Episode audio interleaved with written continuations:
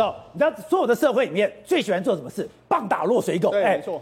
以前普丁在强的时候，日本敢废话吗？不敢。那日本才送他最强的秋田犬。对。然后呢，普丁还拿了个秋田犬去吓日本人。对。日本人屁都不敢放一个。结果当时在讲说，哎，我的北方四岛也讲，我们可以谈判啊什么的。结果现在在看到普丁拉衰了。现在日本首相安田文雄在怎么讲？他说这北方四岛是被你非法占领。对。非法占领怎样？你要把它给拿回来吗？是。更不用讲，现在韩国，韩国说，哎。我的萨德系统要配合美国去增设了，没错。事实上，整个亚洲的局势来说的话，对中国的俄罗斯也慢慢的不利。为什么？事实上，以原本以为啦，这个日本最怕俄罗斯。我们知道二战之后，他就一直很怕俄罗斯，所以呢，每次俄罗斯跟他怎么样呛下之后，他都不敢回。就没想到，哎、欸，岸田文雄他居然说什么？因为原本的俄罗斯跟这个呃日本有签一个和平条约，是不使用什么日本固有领土，就北方四岛这个地方，哦、还有这个非法占领这些词汇。但没想到，因为最近俄罗斯拉衰了嘛，拉衰的时候就没想到。岸田文雄在接受人家采人家咨询的时候说：“哎、欸，我们看这个北方四岛是我们固有的领土，这个被俄罗斯非法占领。欸”哎，他直接讲出来，两个不能用的字他都用了，他都用了。所以显然了，你看这四个岛：泽卓、色丹、慈武跟这个国后四个岛，他说说：“哎、欸，非法占领。”所以呢哎、欸，他突然之间强硬了起来，还不止这样强硬了。他说什么？原本呢，这个俄罗斯呢，这个我们有给他所谓最惠国的待遇，那最惠国待遇的时候，我们也把它取消了。我们取消他最后待遇，他还说：“哎、欸，我们跟什么七个国家集团一起保持力一一致的这个步调，还有一致的这个强度，对他取消这个经济的这个这个最惠国。所以哎。欸”他突然之间，以前对碰到俄罗斯都非常害怕，他现在突然把两个动作都抓起来。日本人现在不怕俄罗斯了吗？不怕，为什么？因为现在俄罗斯落水，搞不好普丁没多久之后就要垮台了。可是那事实上这几天的时候，日本还公布一个照一个照片。日本这照片是什么？因为那日本的发现到有四艘这个俄罗斯的相关的军舰经过这个青津海峡，那现在可能呢会要到什么地方去？他们说，哎、欸，这些搞不好上面载了很多武器要到乌克兰去。他这些你看，他直接公布啊，他照片都公布给你看啊。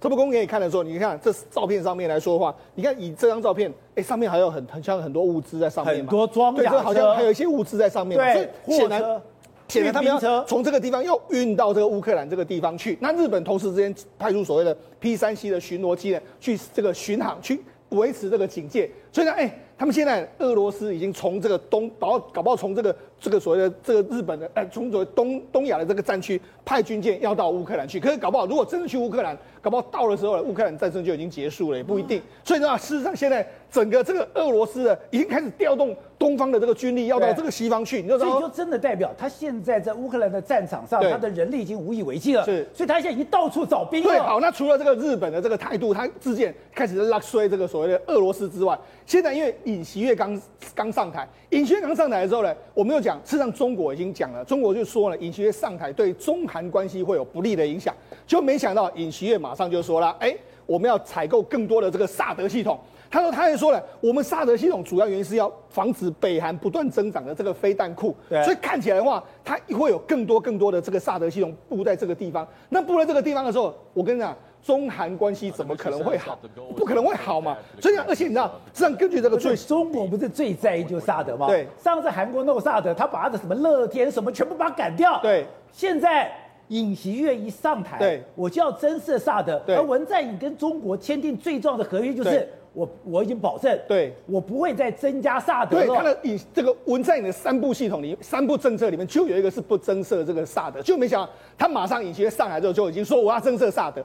那为什么他要这样说？实际上，如果你看这个东南亚地区来说，亚太地区对于中国的好感度来说的话，台湾负面是六十一，好感是三十三十五。但你看韩国，韩国是六十三，还有三十四。所以看起来的话，这个未来一段时间的主旋律，韩国的这个政界应该就是会。抗中的这个，或者说对中国会保持某个程度的这个若即若离的关系，跟美国比较亲近，这可能是一个比较大可能这个方向。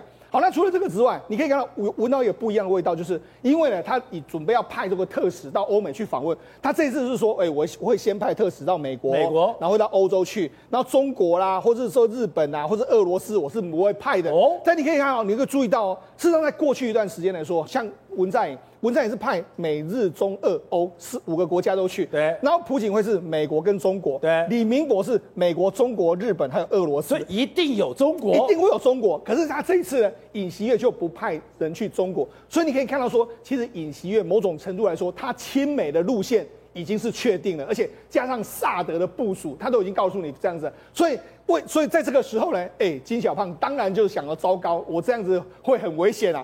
以前那个南海的总统是对我比较好，现在南海总统搞不好要布萨德，哎，搞不好是防着我的时候，那怎么办？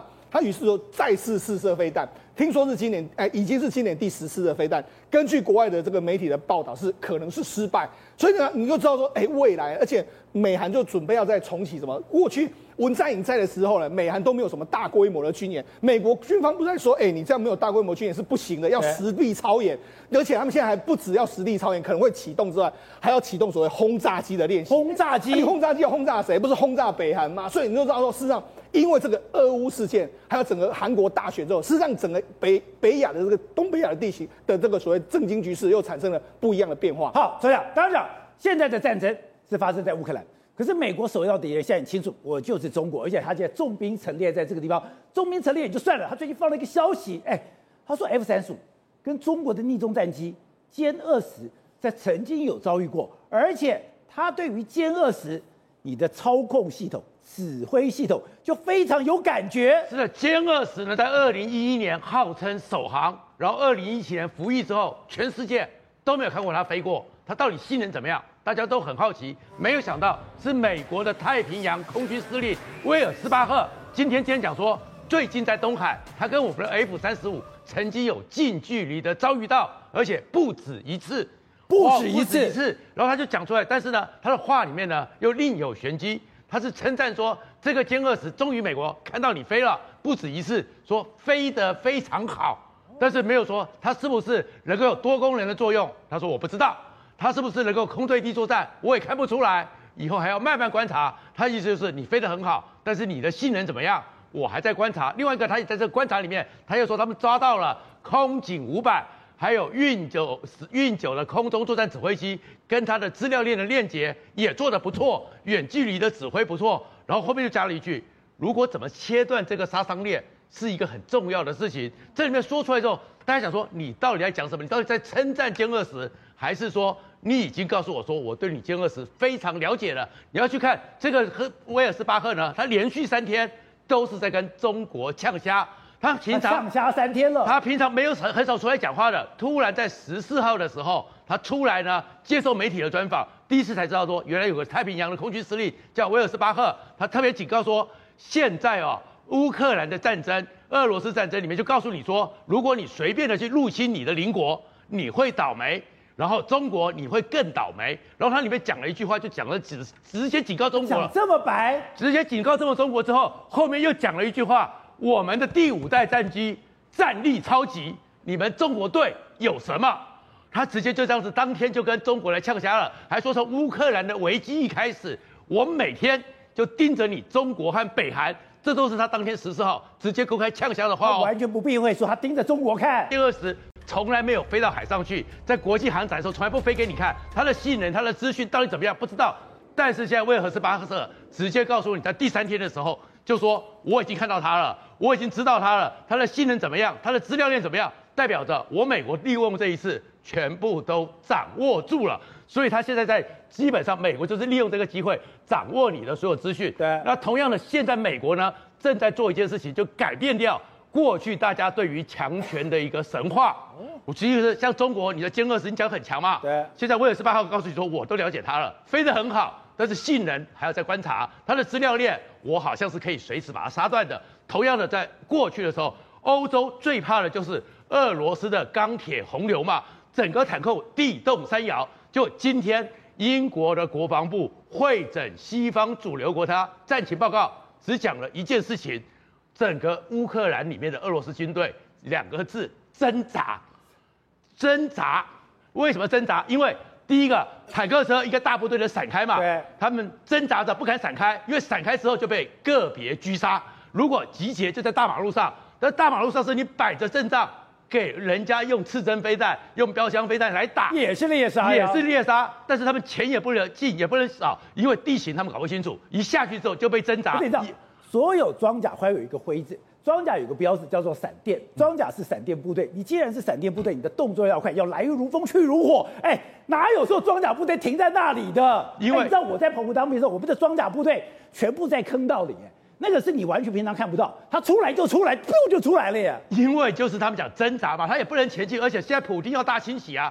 当时史达林的大清洗是十二个军团长全部被枪决，六十七个军长只剩七个是活着，一百三十九个师长只剩下九个是活着，这些将领也不敢退啊，就撑在那边在挣扎。原因就是现在整个美国和英国都发现说，过去你面对钢铁洪流大军出动。现在只要有标枪飞弹、刺针飞弹，只要我的眼睛看得住，在四公里之内，我根本人都不用靠进去，我打出去之后，小游击队就可以把你彻底的歼灭。钢铁洪流的神话也从此被破解掉了。好，各位，你在讲这次乌俄战争，你说这是一个鬼故事最多的战争，你根本不知道他面对是一个怎样的敌人。刚刚讲到的，现在讲的，普丁他真的已经被当成被拜登当成利用吗？还有，这就是泽伦斯基。你说泽伦斯基，你现在讲的不知道哪个是真的假的？他搞不好说那个空中要封锁空域是跟美国套好招的。第一个封锁空域，最起码在现在这个状况下是不可能的哦，因为美国跟北约都不想因为这样子来跟俄罗斯起冲突，嗯还不到时候，我只能这样讲。因为你封锁空域之后，你要执行啊，对，谁来执行？就当然是美国跟北约嘛。你如果要封锁空域，你只要这个飞机叫我要把你打下来，是那我要打嘛？是，那就等于开战了嘛，对不对？但是现在以美国的规划，我根本不用开战，我就不可以把你搞垮。他干嘛要要要做这个东西？这个在我来讲，根本就是一个唱唱双簧，而不止这一个，好几个事情都是这样。说泽伦斯基跟拜登两个唱双簧，是这个这这个大局哈。正好是因为有泽伦斯基来配合演出，才会演得这么成功。他是一个非常好的演员。可是我有个不懂是，今天我如果是这个国家的总统，我如果说这个兵凶战危哦，你要打仗，死的这是在我的土地上，在我的人民会受到损伤，我怎么会玩这一局呢？第一个啊，这个战争是普丁要打的，谁也挡不了他。啊，这个美国在战在先前的情报都判断得很准确，啊，这个就牵涉到一个概念，叫做诱人入罪，啊，他是把他诱进来，英文叫 entrapment，这个美国人是最内行的，entrapment 在美国的法律上是可以的，但是他有有一个很很细微的地方，假定这个人没有犯意，你去引诱他，这个是不可以的。哦，假定这个人有犯意。我举个例子来讲啊，假定你今天想贩毒，你没有货，啊，那我是一个探员，联邦探员，我可以拿海洛因给你，让你去卖，然后我把你抓起来，啊，那今天这个乌克兰战争的情况正好是如此，因为普京有这个犯意，他要打，这个谁也挡不了，谁也挡不了，那美国跟乌克兰就设了一个局，将计就计，让对将计就计，让你。根据我们的构想来打这场仗，所以到现在为止，最起码到今天为止所发生的所有事情都是在美国的这个控制之中。你可可以从这段时间他们的发言，你可以看得出来，啊，从最早拜登的三月一号的讲话，对，到最近啊这个情报情报首长在这个啊参众议院情报委员会上讲，他说。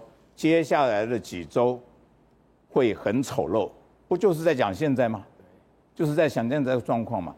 然后布林肯前两天也已经把这个最后的结局讲了，他说乌克兰会是一个独立的国家，啊，以后就这个战争之后，乌克兰会是个独立的国家，而且它会比你普丁还要存在的更久。